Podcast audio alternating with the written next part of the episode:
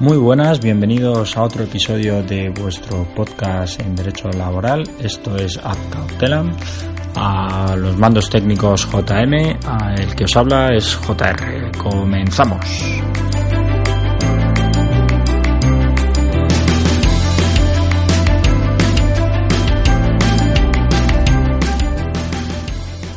En este episodio quería hablaros del el procedimiento para reclamar un despido. Yo sé que, porque nos llegan muchos clientes y nos llegan muchas consultas, en las cuales mm, pues, familiares, amigos, compañeros, gente cercana ha tenido algún tipo de, despido o, conoce a alguien que necesita asesoramiento y querríamos eh, indicaros cuáles son los pasos a seguir. Bien, si yo estoy en una empresa o trabajo para un empresario, el cual mm, me despide, lo primero de todo es eh, la carta que me den firmar como no conforme. Esto es muy importante, firmar como no conforme nuestra firma, indicar que no estamos conforme, nuestro puño y letra y poner la fecha e incluso, esto ya sería mm, mucho detalle, pero no está de más, poner la hora a la que se recoge. Mucha gente tiene miedo en querer recibir este tipo de cartas y lógicamente a nadie nos gusta que nos despida, pero no por ello podemos dejar de em, recibir esa comunicación. Nuestra firma no significa ningún tipo de conformidad, simplemente con esta firma estamos manifestando eh, la recepción de esta carta. ¿De acuerdo? Con lo cual no tengáis problema a la hora de firmarla. Mm, la indicación de no conforme es una salvaguarda que nos viene muy bien al pelo del nombre de este podcast, mm, porque es una salvaguarda ad cautelam, en precaución, ¿de acuerdo? En previsión de una posible reclamación. Pero también os digo que si no ponemos tampoco esta, ah, esta salvaguarda, no significa que no podamos reclamar y decir que nosotros solamente pusimos nuestra firma a efectos de recepción y recibir de esta comunicación que nos transmite la empresa. ¿De acuerdo?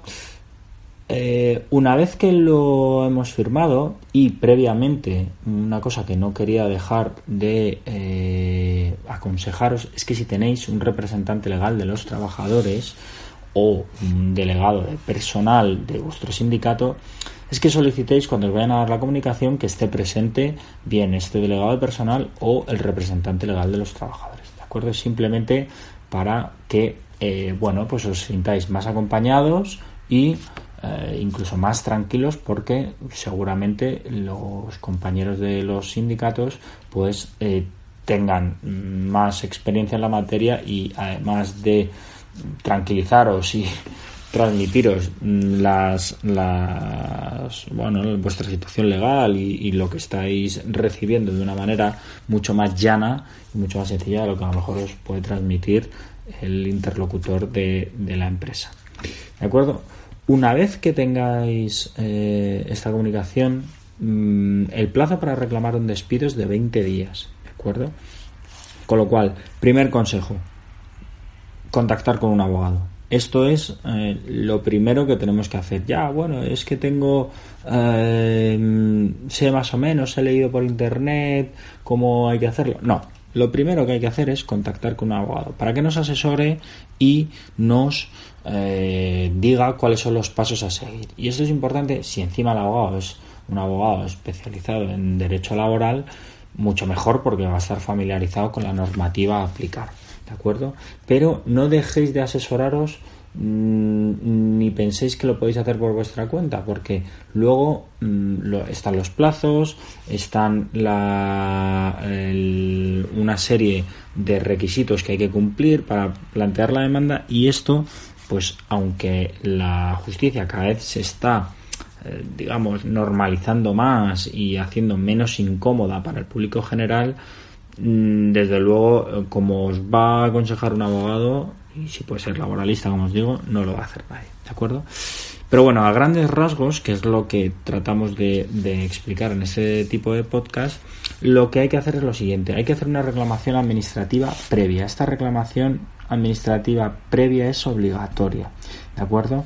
Esto, según la comunidad autónoma en la que os encontréis, tiene unos mecanismos mm, diferenciados. Hay algunos que nos dejan presentar esta papeleta, que es el nombre que se le da a esta reclamación administrativa previa de manera telemática y hay otros que tienen que hacerse mm, o, formalizarse de manera presencial como es por ejemplo la Comunidad de Madrid. Sin embargo, la Comunidad de Cataluña sí que se puede presentar de manera telemática. Esto, en esencia, no deja de ser un intento de conciliación o de negociación previa a la jurisdicción social. ¿De acuerdo? Como os digo, tenemos un plazo de 20 días. Una vez que presentamos 20 eh, días hábiles, es decir, de lunes a viernes, ¿vale? Con lo cual los sábados y los domingos no cuentan. Con lo cual, una vez que nosotros presentamos la papeleta de conciliación, hay que tener en mente que el plazo se interrumpe. ¿Qué quiere decir esto? Que si a mí me despiden un viernes y un viernes, vamos a poner día 10 del mes que fuere, que no viene al caso, el día 11 y 12 sábado y domingo, con lo cual no cuenta, el lunes siguiente empezaría a computar el plazo, es decir, ese lunes sería el día 1, martes día 2, miércoles día 3, jueves día 4. Si yo ese jueves día 4 presento la papeleta de conciliación, interrumpiría el plazo. ¿Qué quiere decir esto? Que cuando yo interrumpo el plazo, a mí la administración correspondiente, pues ya os digo, mm, dependiendo de la comunidad autónoma será una u otra, me cita tanto a mí como a la empresa en el plazo de 15 días para, eh, bueno, no es una vista, sino que es un señalamiento, una citación para que ambas partes acudan e intenten negociar sobre eh, la posibilidad de llegar a un acuerdo con respecto a este despido. ¿Qué sucede esto? Y, y por eso quería explicaros lo de la interrupción del plazo. Y es que una vez que se celebra esa vista, si no hay acuerdo, eh, no vamos a llamarla vista, vamos a llamarla eh, citación. Una vez que se celebra esa citación, si no hay acuerdo, el plazo continúa donde lo habíamos dejado. Es decir, que si yo había dejado transcurrir cuatro días, una vez que se celebre esta citación o este intento de conciliación, el plazo comenzaría a contar en el quinto día.